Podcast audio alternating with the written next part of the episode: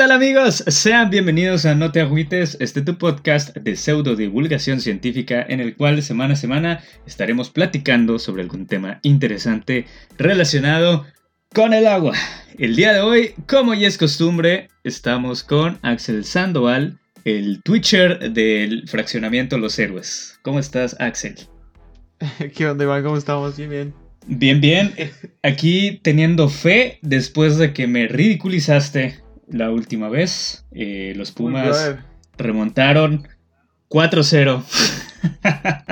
Se, me olvidaba, güey. Se me olvidaba que el equipo con el que, tenían que remontar. ¿Contra quién ibas? E, exactamente. Es algo que no puedes decir cuando estás jugando contra. Es más, ni lo debería decir porque ahorita, ahorita todavía no sabemos si, si van a ser campeones los Pumas, pero cuando menos las semifinales ya las pasaron.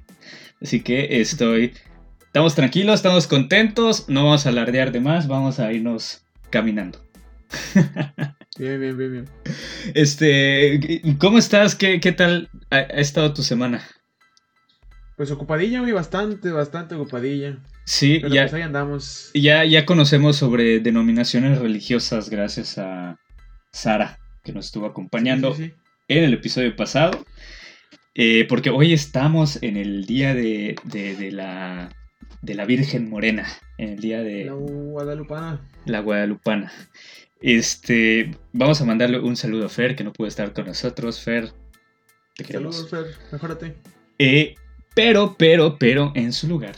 y no tengo una presentación preparada para él, pero eh, no sé, eh, el, el, Freddie Mercury de la Morelos Fobiste, algo así.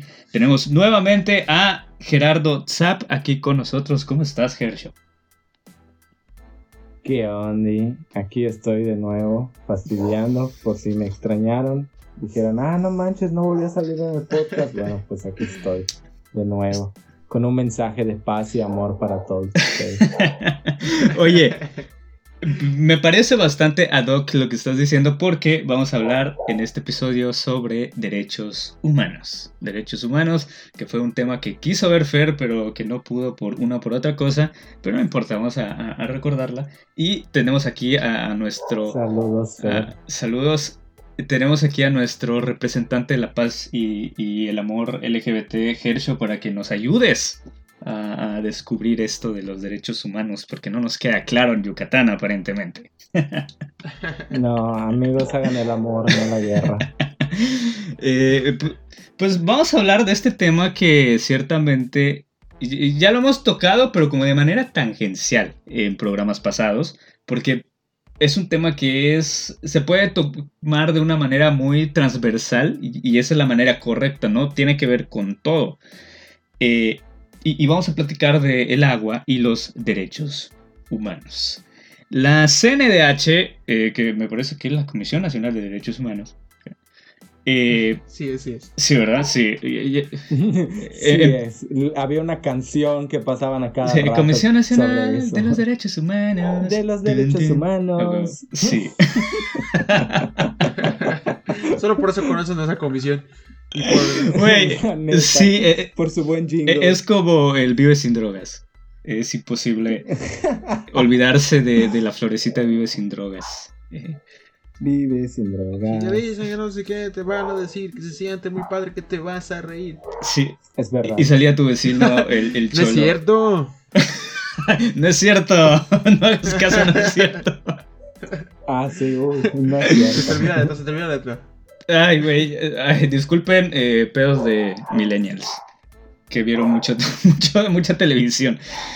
Mucha. Pero bueno, volviendo, retrocediendo un poquito a las canciones y, y, llegamos de nuevo a la Comisión Nacional de los Derechos Humanos, ellos dicen que los derechos humanos son el conjunto de prerrogativas sustentadas en la dignidad humana, cuya realización efectiva resulta indispensable para el desarrollo integral de la persona. Hersha, tú que has estado prestando atención, ¿qué, quiere decir esto? no manches, hay que aclarar un punto. Iván me avisó hace 3 milisegundos que yo iba a entrar, porque pues, ajá, soy ese amigo al que le hablas cuando todos tus amigos ya te cancelaron. No es cierto, no es cierto. Este, entonces, básicamente vine aquí a, a esparcir belleza, porque inteligencia, pues no más. Ok, eh, güey, pero, pero está fácil, güey. O sea, es, es lo único que Sí, sí, realmente es algo que nos vienen bombardeando durante mucho tiempo desde la primaria y, como que esperemos, espero tener conocimiento sobre. exactamente, o sea, un derecho humano es algo que te garantiza vivir bien, prácticamente, lo que nos están diciendo y eh, se refiere a dignidad humana con, con, o sea, con este término quieren cubrir esa calidad de vida y que pues todo bonito, o sea, una vida digna, una vida cool, feliz. Básicamente. Sí, una, una vida donde no existen, por ejemplo, los. ¿Cómo se llaman? Corridos tumbados. A la verga, no, qué horror, qué puto asco, en serio. Amigos, no, no se hagan eso, no, no, se hagan eso, dejen de escuchar esas porquerías. Sí, pero, ajá, derechos humanos. Eh, eh, eh, Por favor, cuiden mis derechos humanos y no dejen que yo escuche eso. Mi calidad de vida sería mejor. Si Contaminación auditiva.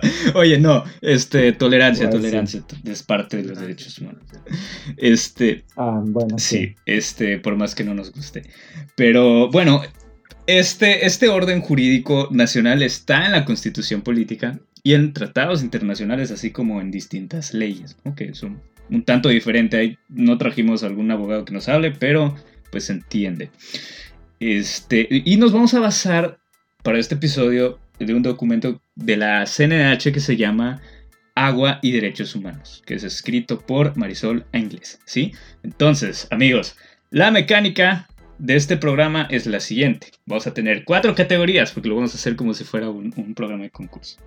Este, vamos a tener cuatro categorías y ustedes van a tratar de adivinar cuál es, cuál es la categoría que yo quiero transmitirles con, con este, ¿cómo se llama? Eh, con este caso. Vamos a tener cuatro casos, vamos a tener cuatro categorías, ¿sí? Entonces, eh, ustedes me van a ir diciendo a qué derecho humano creen que, usted, que, se alude, ¿no? Con, esto. ¿Sí? Entonces, pues no sé si, tengan algo más que decir. Axel, algo que quieras comentar. Eh, no, nada. Estoy, ansioso por escuchar estos cuatro casos. Perfecto. identificar. Pues, pues ya con la aprobación de Axel, yo creo que podemos seguirle.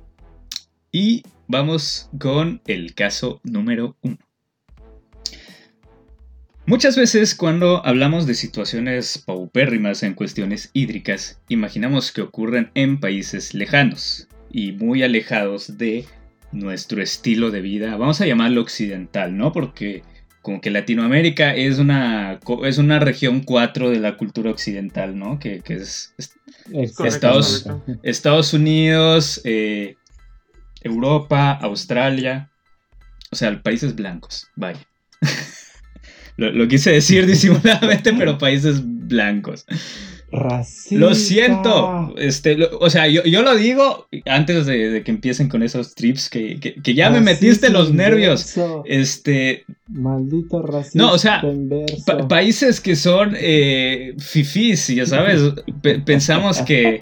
Ay, clasista, además, a la verga. Ya. No es cierto, no es cierto, es Ya. Este, bueno, Usualmente pensamos que son países, este, pues bien eh, allá remotos, ¿no? Este, muy lejanos a, nuestro estilo de vida. Y por eso quería iniciar con esta locación geográfica, ¿sí? La UNICEF en 2009, que ya tiene 11 años este caso, cubrió pues el reportaje de una mujer de Kosovo. Amigos, ¿ustedes saben dónde está Kosovo? Suena peruano. No, este, no está en Latinoamérica para nada. Kosovo es un país con... Eh, ¿África? No. Este, ahí, les va. Bueno, eh, primero les voy a explicar un poquito de esto y, para que vean cuál es el caso que se da ya y, luego comentamos. Este, una mujer de Kosovo llamada Shukrije Shemahli. Ahí sí. Ya sé dónde está Kosovo. A huevo. Este, que como la mayoría de la población rural en este país carecen de agua potable. Ella menciona que uno de sus dos hijos estuvo a punto de morir por meningitis. Meningitis, para quienes no sean médicos como nosotros tres que estamos acá como tontos, Eh, es una enfermedad provocada por un virus o una bacteria en la que se inflama tu cerebro, tu, médula, eh, ¿cómo se llama? No, nerviosa. No, no estoy seguro, pero es el sistema nervioso. Deja de inventar cosas. Lo siento, es el sistema nervioso. Entonces se, se inflama y eh, pues es lo más probable es que esto haya pasado porque no tenían agua potable y porque tuvieron que tomar agua directo del pozo. que- Sí, Oh, eh, coliformes. coli- eh, no estoy seguro de qué tipo de bacterias, pero pues ahí están. Es, es muy probable que eso haya pasado. Dicho esto, amigos, ¿en qué continente creen que está este país Kosovo? Kosovo. Suena, con el nombre suena ruso. Ok, más o menos. por- Pero Ajá. Rusia tiene dos partes, una asiática y una Yo creo de europea. las, en el Medio Oriente. Medio Oriente dice Axel, eh, Hersho. Guay. No sé, yo digo Rusia asiática. Ok, ambos están de acuerdo en que suena a Asia. Ok. Nada, amigos, está en el corazón de Europa Oriental. Vamos a llamarle eh, más específicamente en la región de los Balcanes. Y si no le suena, tal vez le Oh. suene eh, Serbia o Croacia, ¿no? Que Croacia, por ejemplo, estaban jugando la final de la Copa Mundial apenas hace dos años atrás. eh, y Serbia es como esta parte que heredera del- de Yugoslavia. Lo siento, amigos, sé que es- no es un podcast de geografía y que a muchos les caga, pero eh, es esto, ¿no? La neta, la hueva. El punto es que eh, hay un contraste ya importante entre gente que está pues jugándose la final de un mundial que están pues a unos kilómetros, o sea, son vecinos. Y, y en contraste está este otro país que ni siquiera tiene agua potable en su facción rural. Entonces está muy, muy de la verga en ese sentido. Disparejo. Exactamente. Y estamos hablando de Europa, güey, que, o sea, está por, como por Bulgaria, como por Grecia, más o menos, ¿sí? Entonces, eh, hay mucho contraste, nosotros usualmente no lo pensamos así, pero sí existe y existe hasta en las, hasta en las mejores familias pasa, ¿sí? Entonces, eh, para no estar despotricando tanto con Latinoamérica. Bueno, eh, Shemachli comenta que en su casa existen dos pozos, eh, uno de los cuales dejó de usar por considerar sus aguas insalubres. O sea, tomó agua de un pozo que ella decía, si pasa, y le pasó eso a su hijo que estuvo a punto de morir. El problema también hizo frente a la familia de Maku, que es un vecino de, por allá, eh, quien pese a pasar pues bien, entre comillas, la primavera y las épocas de pastoreo, eh, él, él menciona que el nivel de sus pozos es muy bajo, ¿sí? Él dice, uno puede vivir, o sea, el padre de familia de la familia de Maku, no dicen su nombre, este, dice, uno puede vivir con escasez de muchas cosas, pero la vida es muy difícil cuando lo que escasea es el agua. Dentro de un mes la situación será peor porque el agua del pozo habrá desaparecido. Entonces, sí, o sea, es gente que no tiene agua potable y que además se queda sin agua por los medios manuales, llámense pozos, como aquí tenemos, ¿no? En, en- en Yucatán. Somos muy dados a esto. Sí, sí. Eh, cuando se quedan sin agua, los de Macu ponen en marcha eh, un tractor que ellos tienen, le acoplan allá un, un- un pequeño depósito y se van hacia un manantial, o sea, como si fuera un cenote, algo así, que está a unos 5 kilómetros de, de donde están. Esta operación se repite dos veces por semana, o sea, tienen que ir a buscar agua a otros lados porque se gasta. ¿Sí? Entonces, amigos, tenemos aquí las cuatro categorías, que una es eh, derecho a la salud, derecho a un medio ambiente sano, derecho a eh, alimentación, sí, a alimentos y derecho a la vida. ¿Ustedes cuál creen que, que, que se refiere este caso? ¿Puede entrar más de uno tiene que ser uno? Este, sí, va- vamos a ponerlo D- D2 y así como los Pokémon, ¿no? Este, así como, como Charizard, que es mitad fuego, mitad volador, pero di el chido es el fuego. O sea, e- el primero, el primordial, el primario, es este. Yo creo que el primario sería el, el derecho a la salud. Ok. Igual. Ok. El secundario me iría por el de. eh, mm, el del alimento. Ok. alimentación. ¿Puedes repetirme las opciones? Está salud, medio ambiente sano, alimentación y vida.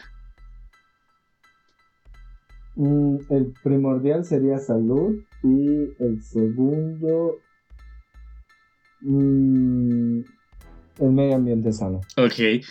Bien, amigos, un, un punto de esto es que notemos que son muy transversales. O sea, todo tiene que ver con todo. E- Ese es el chiste. Sí, Entonces, sí. yo cuando entro a este documento de, de, ¿cómo se llama? La CNH, ellos mencionan que un punto principal es, en el derecho humano a la vida, es garantizar el acceso a agua potable. Entonces, yo me fui con esa. Ah. Yo me fui con esa, sin embargo, conforme vamos desarrollando la situación, va- vamos viendo que salen otras cositas, entonces realmente son, son un conjunto, no, no, no las puedes in- independizar. Vamos a, vamos a ponerlas como buenas, porque sí tiene que ver, o sea, por la parte del pobre niño que, que se estaba muriendo, por la parte, incluso alimentación, güey, porque ha- hay una familia ya de, de agricultores que... eh, No tiene agua para Exactamente. Entonces ocurren estas cosas. Yo la puse como, como derecho a la vida, pero ok, por, por el- por la cuestión del acceso y la escasez de agua, que pues el gobierno tiene que eh, garantizar ese derecho. Entonces, Entonces nadie va a ganar aquí. na- nadie gana. Eh, en esta nadie gana. Pienso que esta es la más difícil. La Eh, pienso que esta es la más difícil y tenemos otros Ah. tres para un desempate. ¿Sí? Entonces, Ay, qué mamada eso de vamos a jugar para divertirnos, güey. El espíritu de competencia es aplastar y destruir a tu oponente hasta que llore, se hinque y te bese los pies. ok. México no. No hay, no hay Ok. descenso. Ok, Axel, güey, ¿tú tienes algún otro ejemplo de derecho humano a la vida? ¿Tienes algún mejor ejemplo que este que conozcas? Que tenga que ver con el agua. Eh, um, brother, es que como te dije hace unos, hace unos episodios, de si me pongo a pensar ahorita jamás vamos a terminar. O sea, probablemente en- tenga algún caso por ahí, güey, pero si me pongo a pensar ahorita no va a llegar. Ok, En el norte del país, no sé dónde, ah, no sé si era Chihuahua, Sonora, no sé qué, eh, una minera estuvo tirando este, sus desechos a un, a un río que pasaba por un pueblito. El pueblito, todo- todas las personas en el pueblito se enfermaron, empezaron a, a padecer y prácticamente el pueblo entró en, en estado de emergencia. De hecho, los estaban buscando reubicar porque ya no, todo está contaminado, toda el agua está contaminada. No recuerdo exactamente dónde, creo que era Chihuahua. Y, y al final la empresa no se estaba haciendo cargo de, de nada de eso y las autoridades hasta donde supe no estaban haciendo se, se estaban haciendo güeyes. o sea, ah, exactamente. Ese es uno. Y también hay otro que acaba de salir esta semana. Este, encontraron en un cenote aquí en Yucatán eh, medidores durante varios años, 20, 30 Ah, años, sí. estuvieron tirándole medidores eléctricos al. Al cenote. Ah, chirrión. Y encontraron, hicieron pruebas y encontraron metales pesados. El agua ya está contaminada con metales Güey, pesados. que- que- creo que eso es lo más cabrón que nos podemos encontrar acá, porque tú estás viendo el agua y está cristalina, o más bien puede estar cristalina, porque no todas. Pero, Justa- pero tú no sabes, güey, tú no sabes qué es lo que hay allá abajo, Sí. Justamente hoy, este, para lo que- los que no sepan, trabajo en una empresa que se dedica a instalaciones hidráulicas y sanitarias. Y hoy tuvimos una visita de obra a una otra empresa eh, que se dedica a hacer plantas de tratamiento de aguas residuales. Winnie, Winnie patrocínanos. este, eh, ellos pues se dedican a, a tratar aguas de diferentes calidades, diferentes tipos, para que no, el agua que sale no es para consumo, sino es para riego, para que cuando la devuelvas al manto freático, pues esté eh, bonita. Pero nos decía eso, que muchas veces te vas con la finta, un ingeniero ahí nos decía eso, que te vas con la finta de que el agua la ves cristalina, pero en realidad está llena de quién sabe qué cosas. Y a veces ves agua turbia que te da asco, pero la estudias y está hasta más limpia que el agua Sí, cristalina. eh, Entonces, es lo no que está más cabrón. El color Este, define güey, antes, la calidad antes del de agua. pasar al segundo caso, yo quiero decir algo, porque hace algún tiempo en Face compartí una foto como de estas de drone, donde se ve como en planta cierta parte de algo, ¿no? Y, esa cierta parte de algo era la costa yucateca, o sea, Cisal, para que no, no lo ubican, es como una laguna, como un estuario que hay allí. Y se ve rojo porque los mangles sueltan esta pigmentación roja dependiendo de la época del año. El chiste es que está esta foto y, se ve horrible el agua, güey, porque tú la estás viendo y, y se ve café, güey, se ve como podrida. Pero es por la pigmentación de los mangles, es un proceso natural. Y, mucha gente hasta le puso me enoja porque pensó que se trataba que de contaminación, que se trataba de, de, deforestación, porque desde arriba parece que es pura tierra, ¿no? Y parece que es un bosque y es pura tierra lo que hay allá, cuando no, son aguas muy, muy bajas, pero tienen este tinte como rojo, como de tierra roja. Y, y precisamente, güey, o sea, a veces los mismos procesos de la naturaleza nos hacen pensar que está cochina un agua cuando no. Entonces es medio confuso esto de la calidad del agua. Sí. Sí, sí, no nos podemos dejar guiar nada más por la apariencia, sino la apariencia es uno de los tantos parámetros con los que puedes calificar la calidad de tu agua. El olor, el color, incluso el sabor, pero más, ah, pero ya tendrías que hacer un examen de laboratorio, como muy, muy especializado para saber si hay coliformes, metales pesados, eh, cloro, cosas sí, así. E exactamente. Eh, que los coliformes amigos, para que no saben, vamos a hablar más adelante de una enfermedad relacionada, pero ocasionan estas, eh, ¿cómo se llama? Estos padecimientos gastrointestinales que tanto nos molestan a veces. Correcto. Entonces, vamos con el caso número 2. Y es que en este mismo año 2020, el New York Times, porque nos ponemos mamones, este, ha, denunciado una serie de desastres ambientales en Venezuela. Ahora sí, Latinoamérica querida, de, Latino, de, América yo soy, como dirían los, los Tigres del Norte. Qué bello, qué bello Latinoamérica. este, y, bueno, es, esto realmente fue una columna. Ustedes lo pueden buscar así como tal en el New York Times. Hay una versión en, español, güey, porque, pues, ajá, nivel 300 de inglés. Pero, eh, porque monolingüe. porque monolingüe eh, pero el chiste es que es una columna, o sea, como que dan opiniones, mezclan allá con datos, entonces a mí me pareció interesante porque combinaba los factores sociopolíticos de... Que, todos sabemos, güey, estábamos hablando, Axel, lo, que estábamos hablando de los bolívares hace rato. Sí. Güey, e, es que está horrible. Este, tengo una amiga que está ahorita en, en Colombia y ya ven que hay mucha inmigración, ¿no? Eh, de, de, Venezuela hacia Colombia.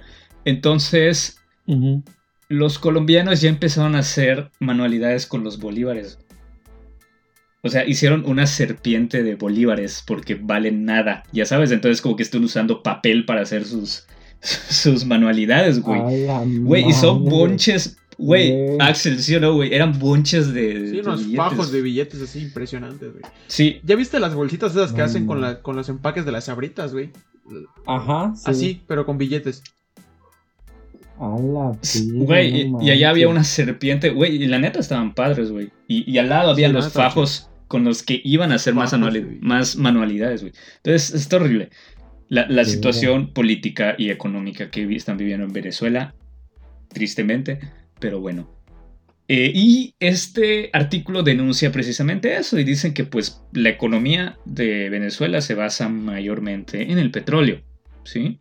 Entonces, este medio especula que es posible que tengan incluso más petróleo que Arabia Saudita, por ejemplo. Que todos conocemos pues las famosas... Los Emiratos. Ajá, o sea, los, las famosas eh, fotos de los jeques y de sus luxury cosas y, demás. Los, Lamborghinis con cubiertos en oro. Con jaguares y, o leopardos. Creo que leopardos, sí. Eh, pero bueno, eh, resulta que la producción de petróleo de este año hacía lo más baja en, en 77 años, güey. Entonces está, está feo. Este colapso petrolero en Venezuela tenía un gran costo ambiental, pues se ha producido un aumento en accidentes y derrames petroleros, eh, que se reportan más de 40.600, eh, no, perdón, 46.820 derrames tóxicos entre 2010 y 2018. Sí, si no podemos dimensionar este número, no importa, yo tampoco. Eh, pero estamos hablando de 16 accidentes tóxicos por día durante 8 años, güey. No. Obviamente no nos estamos hablando de dimensiones, puede ser un pequeño derrame, puede ser un enorme derrame, Ajá. pero 16 por día, algo está mal. Es un chingo. Sí, exactamente. Y se estima que han afectado a 350 kilómetros de costa. Amigos, tampoco podemos eh, pues visualizarlo, pero es más o menos el equivalente de costa que tiene un país como Belice. ¿Sí? O sea, si Belice estuviera en Venezuela, ya estuviera contaminado por completo, casi, casi, de, de derrames tóxicos de petróleo. Entonces, este artículo igual menciona que ha habido un aumento en la represión eh, hacia la oposición venezolana. O sea, sí, o sea, hay un sistema que es el de Maduro y pues están los partidos que van en contra de Maduro y entre que se están agarrando allá entre ellos dos, pues el más afectado evidentemente es el pueblo venezolano, pero también Sí. la, la ¿cómo se llama? del medio ambiente. El medio ambiente. Me- me- Sí, mencionan el caso de un buque de carga repleto de petróleo que debido a la falta de mantenimiento está a punto de hundirse. Entonces, sí, Ah, es como la crónica de una muerte anunciada. Eh, también se ha recurrido, esto que mencionabas hace ratito, Gercio, a la minería del oro, que también está, o sea, como han dejado de producir petróleo, este es la más baja en casi eh, 75 años, eh, pues van con la minería del oro, que también está súper irregulada, y cada quien hace lo que quiera y daña tanto al medio ambiente como a la integridad humana de la población. Eh, este gallo que escribía este, este reportaje decía que pues Estados Unidos usualmente se jacta, ¿no? De que así los venezolanos son los malos, nosotros somos los buenos y por eso los vamos a bloquear y taram. Entonces, él decía que este bloqueo económico que hace Estados Unidos hacia Venezuela, pues le está impidiendo a Venezuela exportar su petróleo para importar gasolina. O sea, lo que hacemos aquí en México y prácticamente todos los países lo hacen porque no tienen refinerías, eh, pues los, ya no lo puede hacer Venezuela. Entonces están utilizando la misma refinería de hace un montón que no tienen para darle mantenimiento y esto, pues lo que hace es que hayan más y más derrames. O sea, tú tienes un carro que ya no te sirve, que ya lo desahuciaron, pero lo sigues usando hasta que se te descomponga.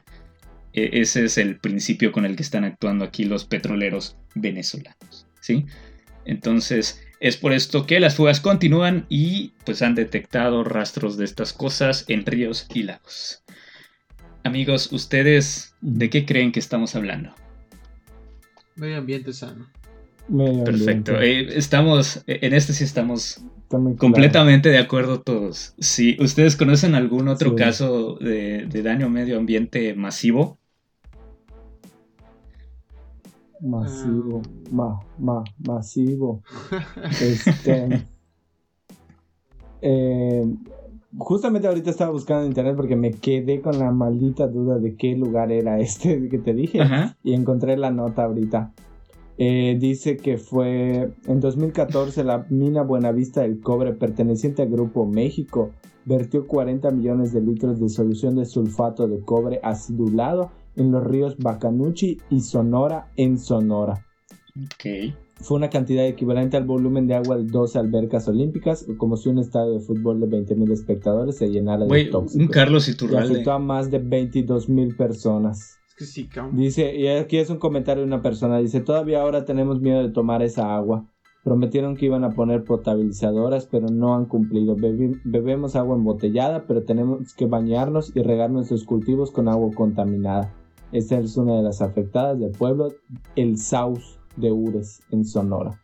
Ok. Está cabrón, güey. Está feo, güey. Igual aquí tenemos nuestro, nuestros casos allá con el medio ambiente, con las productoras de cerdo. De cochinitos. Sí, entonces con las granjas de cerdo. Que que no nos patrocina. Güey, ponle bip, güey. Axel, ponle bip. Ah, le pongo un bip, le pongo bip. Va, ok. Este. Aquí. está bien, está bien. Está bien. No vuelvo a decir No, no, no, perdón, güey. Perdón.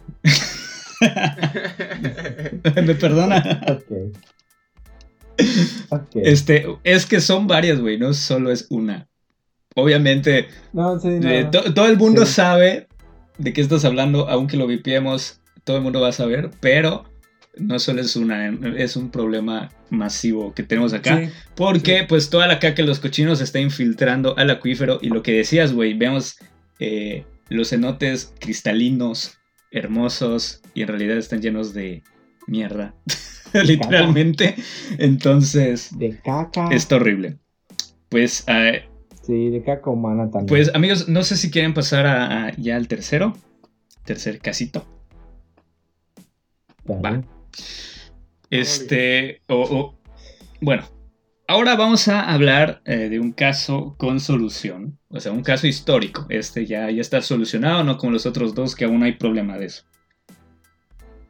Eh, sí, nos vamos a remontar a el siglo XIX en Europa. siempre he tenido problemas con leer. Este, eh, sí, el siglo Shish, exactamente.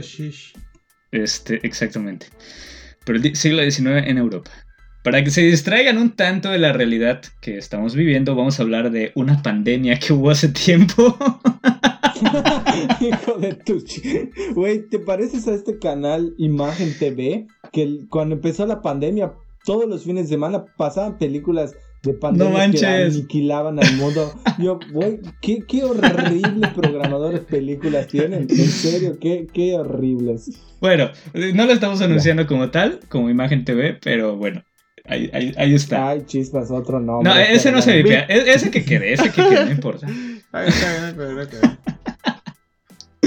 bueno, esta historia llega a nosotros gracias a David Barquet, ingeniero especializado en tratamiento de aguas, que pueden encontrar este artículo que está muy interesante. Él lo tradujo del catalán al español, o más bien al castellano, porque ya ven que hay una cuestión bien dura de identidad ahí.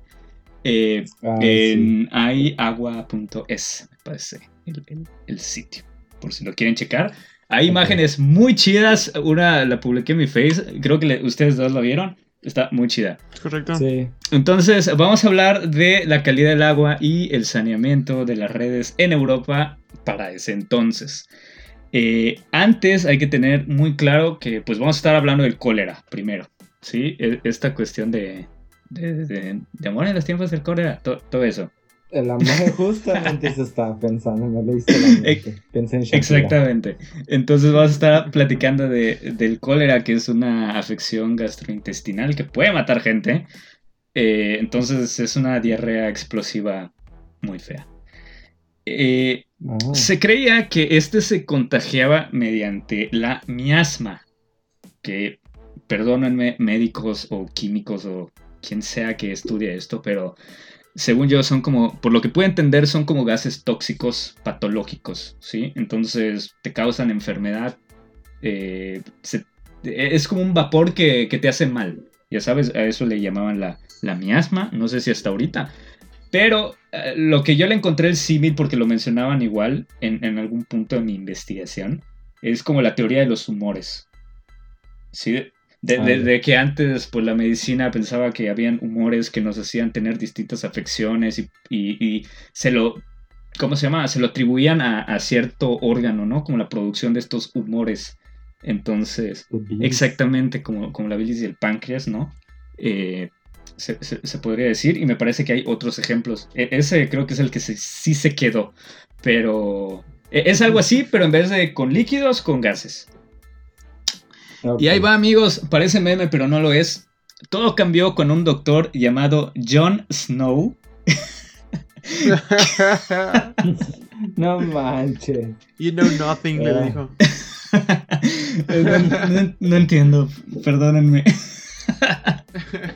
Eres un neófito, Lo siento, amigos. Este, pero John Snow, güey, mi mamá.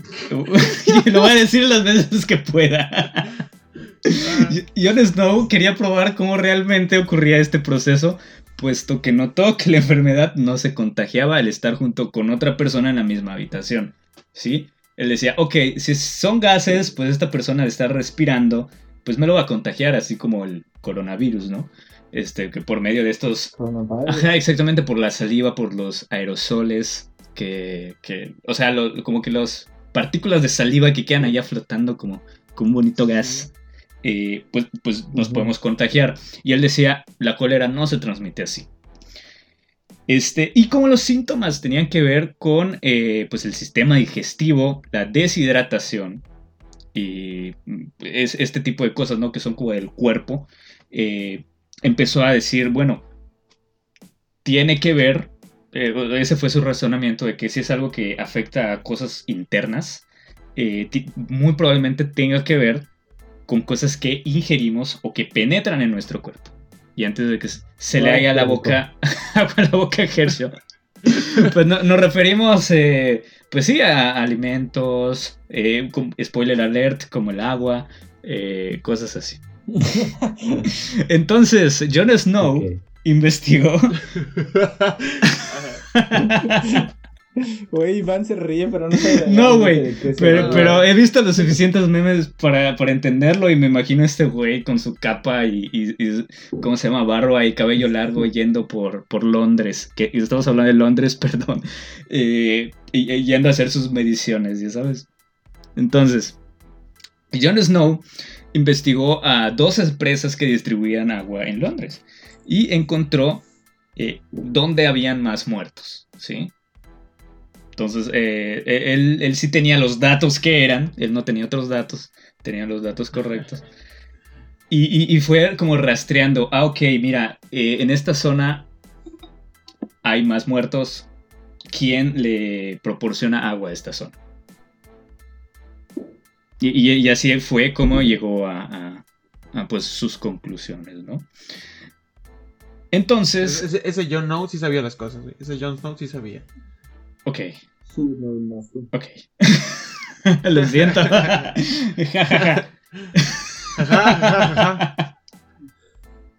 lo siento, amigos, lo siento. Sé que les debo esta serie de culto. ah, tú ríete pensando que es Juanito Escarcha, güey. Juanito Escarcha. Güey, eso está chido. Eso está chido. Sí, el Jonas.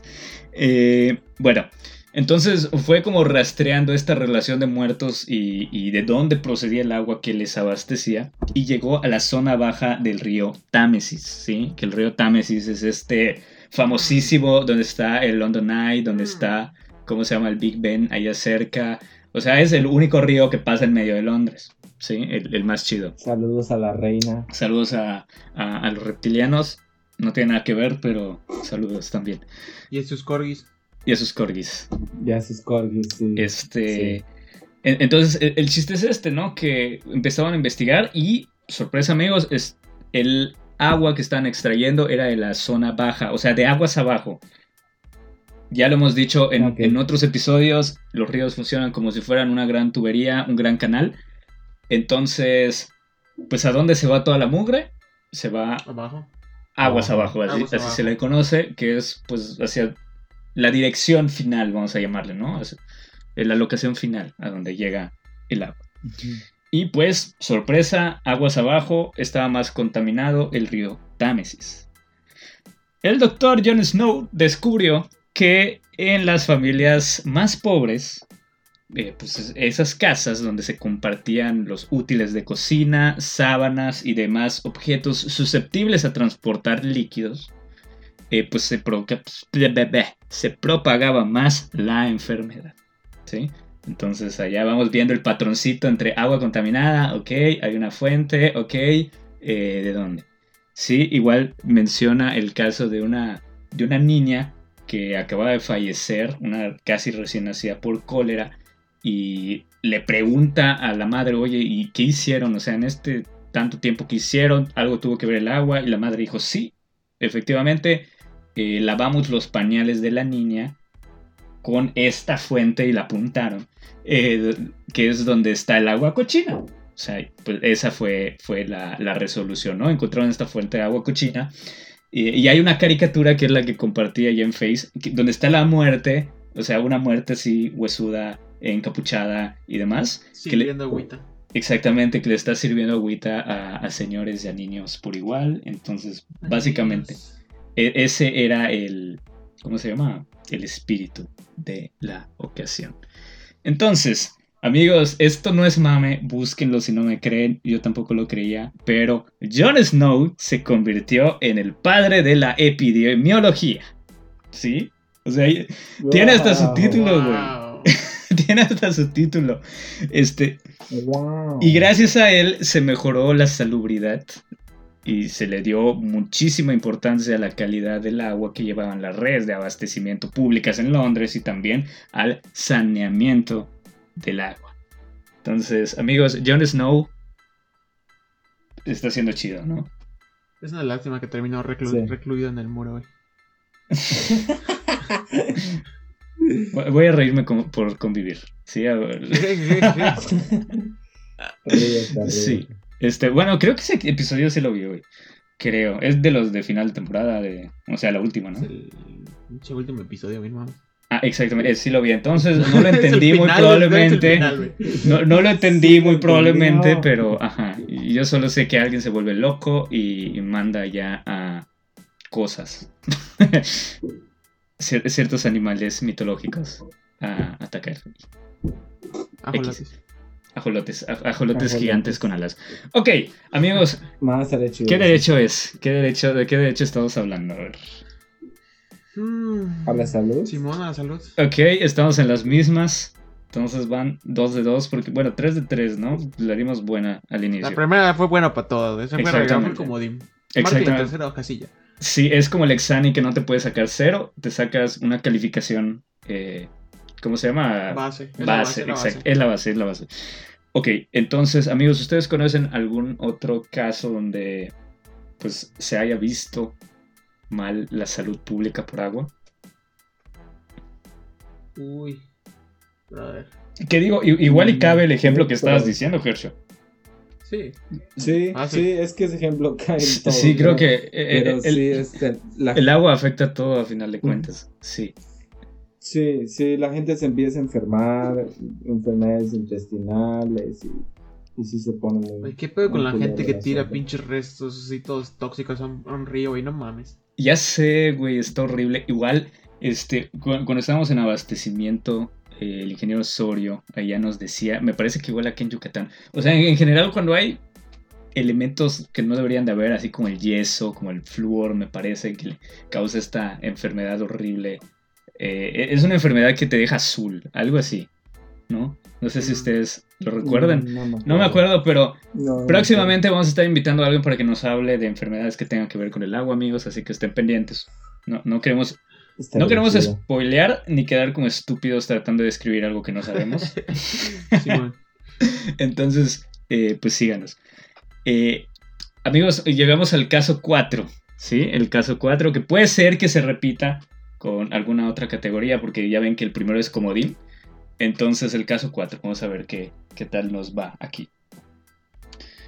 Eh, la UNICEF en mayo de 2018, güey, es hace poquito, sí, publicó que han habido varios conflictos por, entre otras cosas, la sequía, la cuestión eh, bélica, eh, ideológica, que han provocado una crisis humanitaria de gran escala en Medio Oriente y África. Digo, no es nada... Tristemente no es nada nuevo, es algo que como que nosotros en nuestro imaginario tenemos bien, bien establecido, exactamente, bien claro, bien establecido, eh, tristemente. Y la UNICEF menciona la existencia de niños desnutridos en peligro de muerte que ascendía a los 1.4 millones de personas. En toda esta zona hay 1.4 millones de personas que se están literalmente muriendo de hambre, ¿sí? Entonces, sí, está feo. No sé si tengan una idea de qué representa esto. Eh, yo me di a la tarea de buscar algo, a ver, a ver si se ayuda. 1.4 millones de personas es la población que vive en Puebla, por ejemplo. Oh, sí. Ya, ya, ya tengo la, el sí, algo así. Y Puebla es como que el doble del tamaño de Mérida, que tiene unos 700 mil. O sea, dependiendo de qué cifra quieras, pero digamos que la localidad Mérida tiene población 700 mil. Entonces es como dos Méridas. Eh, Y, está bien feo, güey. Puebla la, la, la, cuarta ciudad, si mal no recuerdo, más poblada de, México. Entonces, eh, todos estos niños, güey, se están muriendo literalmente de hambre, güey. Solo niños, no estamos hablando de adultos. El dato es del UNICEF. Entonces, se menciona eh, que esta gran problemática ha ocasionado desplazamientos humanos, o sea, migración, debido a estos conflictos al cambio climático que igual ya tiene que ver, güey, porque las lluvias, el patrón de lluvias está cambiando, cómo llueve, cuánto llueve, en qué tiempo está lloviendo, todo eso tiene que ver. Entonces, si se está muriendo de hambre, además está muriendo de calor o no tienen para, para cosechar, eh, pues está, está horrible. Entonces, eh, pues hay un cambio climático, también hay una degradación medioambiental que están provocando, entre otras cosas, pues pobreza. Eh, cuando hablamos de hambruna, usualmente pensamos que es falta de alimentos, ¿no? E, es lo que pensamos. Es así como de pensar que un niño desnutrido, un niño desnutrido es un niño completamente raquítico. Eh, ah, bueno. Exactamente, dilo, a eso quería llegar. Ah, bueno, realmente no, este, no necesariamente. Hay niños que se ven así todos gorditos y rollizos y sus mamás dices, ay, es que está sanito. Y el pobre niño, lo que tiene en su sangre es pura basura. No Exactamente. nada, en su organismo que sea eh, nutritivo o que le esté aportando a su crecimiento y a su desarrollo, porque lo único que come es... Exactamente, sí, está horrible, güey. Eh, pero precisamente como que estas apariencias que nosotros tenemos como bien identificadas y que luego no son, algo así sucede acá. Porque lo que ocurre con más frecuencia en estos niños que están a punto de morirse por hambruna es que... ¿Están gordos? No, güey. Eh, ahí te va. O sea, eh, con frecuencia se atañen esto al agua poco salobre. Salubre, perdón. salobre es otra cosa. Salubre. porque ellos dicen, el niño puede comer bien, pero ahí va, ahí va, ahí va. El, chiste es que tiene que ver el agua salubre, el, saneamiento y la atención de salud como prevención para estas enfermedades. Entonces tiene que ver el acceso al agua, tiene que ver la calidad del agua, tiene que ver eh, la disposición en cuestión higiénica, en cuestión sanitaria que se le da esa agua y también tiene que ver con eh, pues qué tan chidos son su sector salud para atender pues estas enfermedades. Eh, espero pronunciarlo bien. Manuel Fontaine, director de programas de emergencia del UNICEF, menciona que por mucho que un niño malnutrido coma, no se pondrá bien si el agua que bebe es insalubre. ¿Sí? O sea, es... A final de cuentas, somos más agua que otra cosa. Entonces, si, sí. si, el agua que nos metemos está mal, pues todo está mal. ¿sí? Este, la FAO también menciona que la producción de alimentos en Yemen durante este mismo año, 2018, se desplomó debido a esta crisis humanitaria, ¿sí? O sea, es una crisis que estamos hablando, es de África, es de Medio Oriente, ahorita nos enfocamos a un país de Medio Oriente como para ejemplificar, pero lo sufren todos. El dato que se tiene es de Yemen, pero lo sufren todos. Entonces, pues amigos, este, ¿ustedes de qué creen que estamos hablando? Derecho a la vida. Ajá, Güey, no mamen. Salud. Güey, sí. Salud, sí, pero derecho Yo lo pensé como derecho a salud, güey. Yo lo pensé como derecho a la salud. Pero, pues sí, güey. O sea, al final de cuentas están como muy relacionados, ¿no? Sí. Sí, todos. Sí. Sí, en específico estos. O sea, es que haces daño al medio ambiente, pues haces daño a la salud, haces daño a la vida y pues la alimentación en algún punto intermedio como que también entra, ¿no? Entonces, pues es esto lo que tenemos. No sé si tengan algún otro ejemplo de algo que quieren comentar. Mm. Yo sí, y no sé si tiene que ver directamente con el agua, pero se me ocurre el caso de los refrescos embotellados. Ah, bueno. Sí. sí. hay mucho que comentar ahí, sí. Sí, exactamente, porque está horrible igual esa cuestión. Me parece que Chiapas es el primer lugar eh, y nosotros estamos allá compitiendo malsanamente por ese podio, pero se consume mucho refresco embotellado. Sí. Sí. por eso los legisladores de Oaxaca ya prohibieron venderle dulces a los niños. a las niñas. Vas a comprar tu coca con tu dinero. Güey, yo siento que está bien. La neta, yo siento que está bien. Lo podemos ver medio exagerado, pero yo siento que está bien. No sé qué opinen ustedes. Ajá, para medidas, para situaciones desesperadas, medidas desesperadas, sí siento que hacerlo poquito a poquito, no, eso es ah, realmente conozco a mi gente, sé de qué pie cojean, realmente los mexicanos no somos gente que trabaje con moderación. O somos unos huevones de primera o somos unos chambeadores hasta que hacemos horas extra, que está mal hacer horas extra, amiguitos. Si me escucha mi jefe, pues también está mal hacer horas extra. mira, siento que aplica la de. A lo que iba, a lo que la del consentimiento, güey. Sí, hay que hacer todo de destajo. sí, ah. exactamente. Pero a lo que voy, a lo que iba a este comentario es.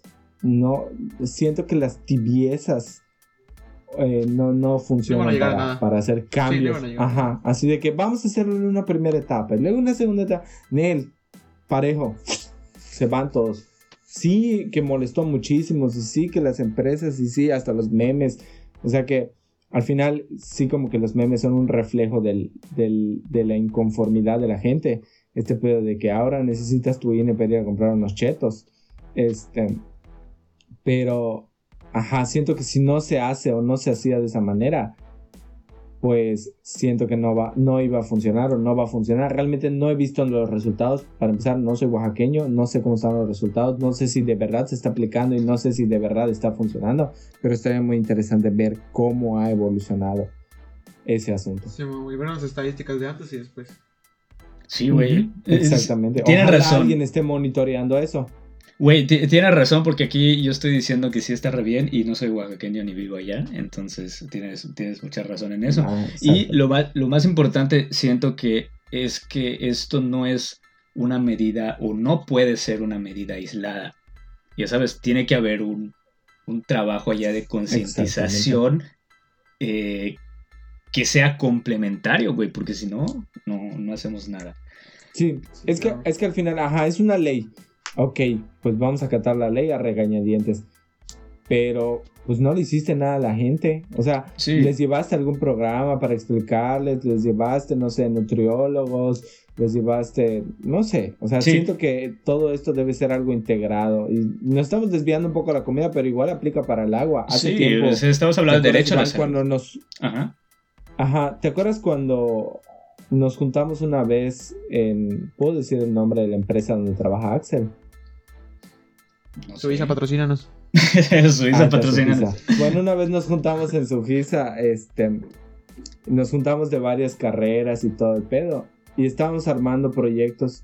Y uno de los proyectos que propusimos hablaba sobre sanear cenotes.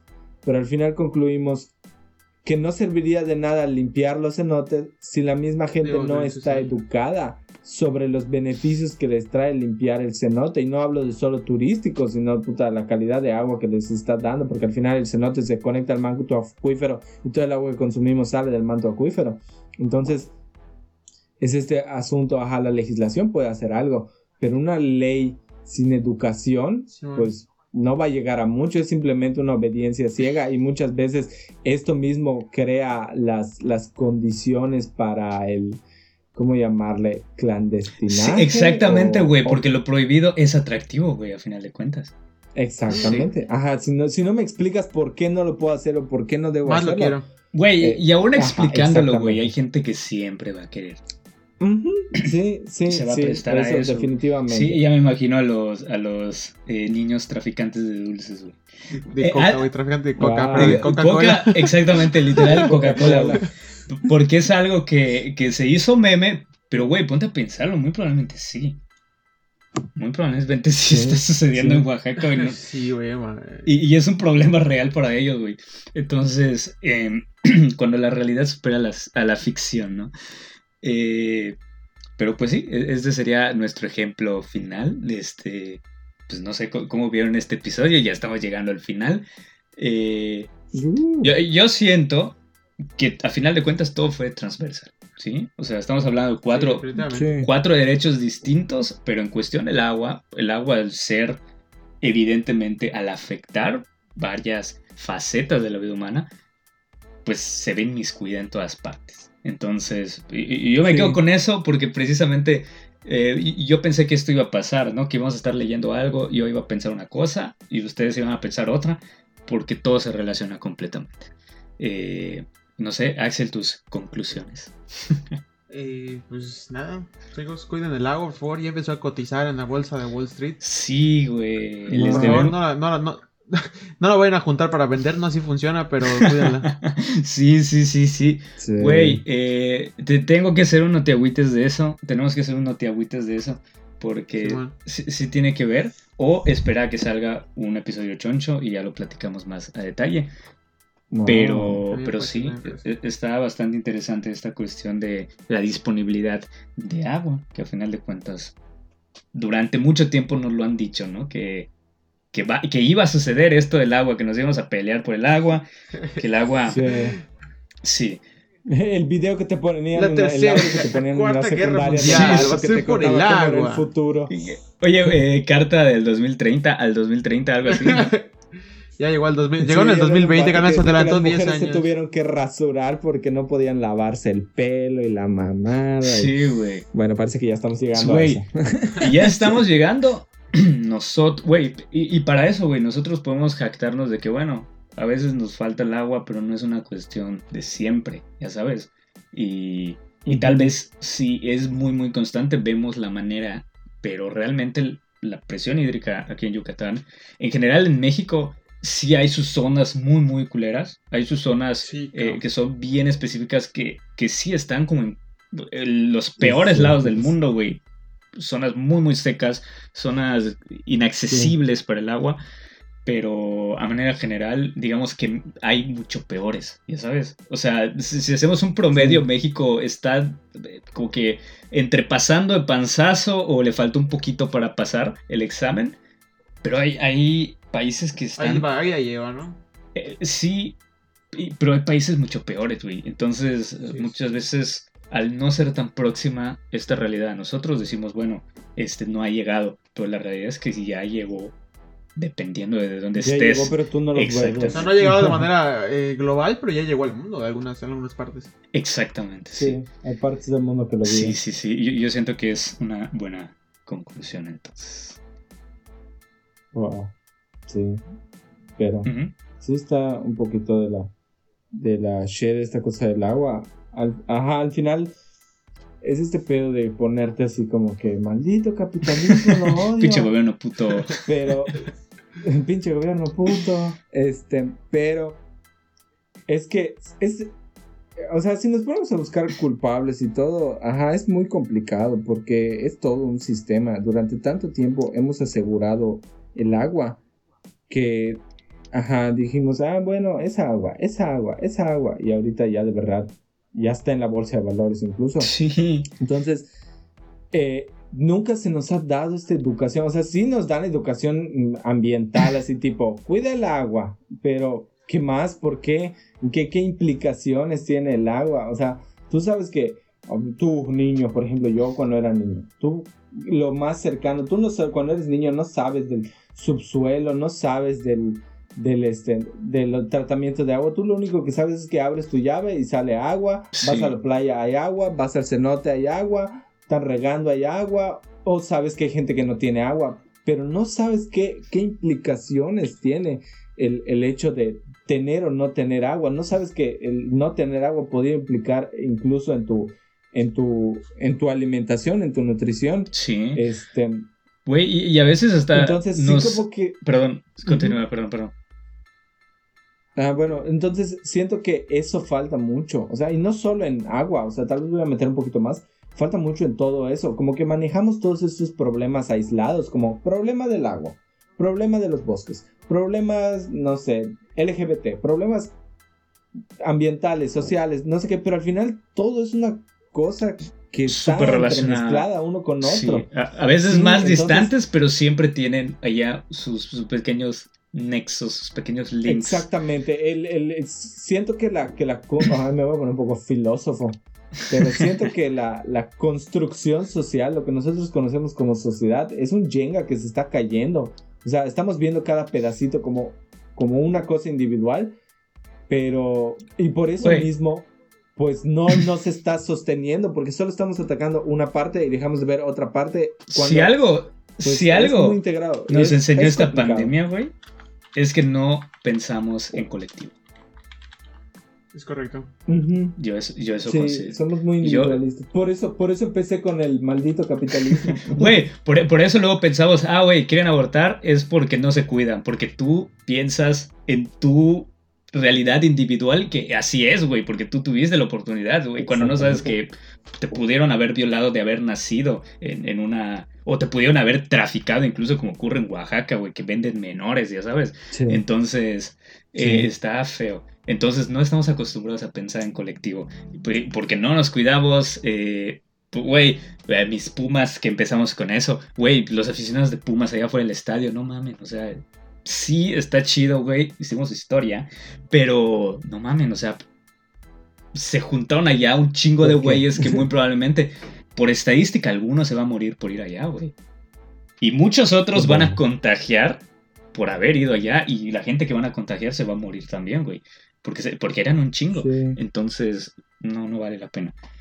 Eh, no vale la pena. Güey, y algo que decías igual, a veces nos asemejamos como que a la cultura que consumimos, ¿no? Decíamos que somos una calca de la cultura occidental.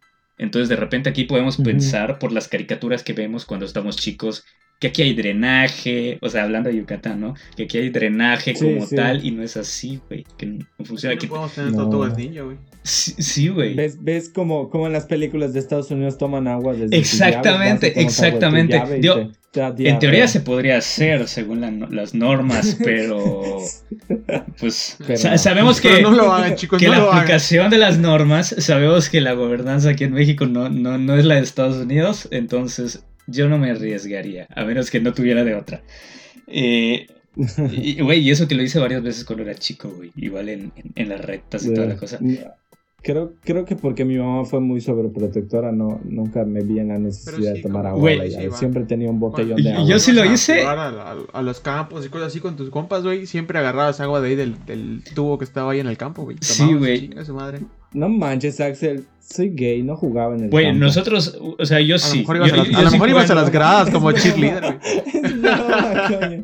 Güey, es que estuvo chido porque, como lo dijiste, igual hasta sonó un poquito más gay de lo que era jugar en el campo. Tomados de la mano. Oye, pero sí, güey, pensamos que podemos tomar agua del grifo y de repente ahí hasta, güey, han aparecido animales en, los tinacos que no están cubiertos. Entonces, pues, en mi tinaco hay que limpiarlo cada, cada determinado tiempo porque hay cucarachas y sí, las chingas cucarachas en los tinacos, güey. Siempre hay que limpiarlo, que entran un chingo. Luego aparecen botargas de ratas gigantes y bueno. Ah, yo, siento que con eso dejamos este episodio. yo siento que... Está horrible. Con el splinter de, de la Ciudad de México. Sí, sí. Entonces. Eh, está complicado, pero ya, ya, ya estamos, ya cumplimos la hora. Ya, ya, ya desquitamos aquí el, salario ficticio que nos pagamos.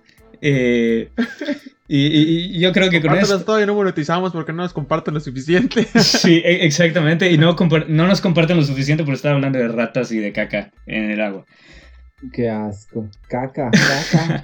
Pero bueno, con esto terminamos otro episodio y esperamos que la hayan pasado chido. Recuerden que estamos en todas las redes sociales como No Te Agüites o No Te Agüites MX. Eh, andamos en ocho plataformas o más de podcast y próximamente en YouTube, creo. Sí, ya estoy, trabajando en eso. Malditos, yo solo tengo YouTube y tengo que trabajar en ello. Ya estoy trabajando en ello. a, mí, a mí no me mires. A mí no me mires. Ya estoy trabajando. Sí, no, neta, ya, ya, ya casi, ya casi llego. Ya casi llego. Va a salir en YouTube? al episodio. Estoy esperando que, que, ya tenga todos para subirlos todos de un madrazo. Y... Ok, ok. Ya estoy, ya tengo varios, ya tengo varios. Ok. Me faltan como tres nada más, pero ya. próximamente en YouTube, entonces, eh, Axel una vez más se ha comprometido aquí frente a. Ya me comprometí públicamente. Pura promesa, pura Exactamente. Promesa. es que todos los sábados tengo que ir al golf, carnal, 18 Ay, no. Qué tortura. Ay, ay. Ok, ok, ya. Estás abriendo una puerta que no quieres abrir eh, cuando ya cumplimos la hora. Eh, pues les agradecemos mucho su preferencia. Muchas gracias a Hershey por haber estado con nosotros una vez más. Cuando guste. Eh, avísenle a Iván que me pongan más capítulos. Si me y yo no tengo pedos. Mi ben los yo no tengo pedos. Creo que nadie tiene pedos. Eh, yo no tengo pedos, lo único que vamos a vipear más seguido, pero no, no hay pedo. Eh, Uy.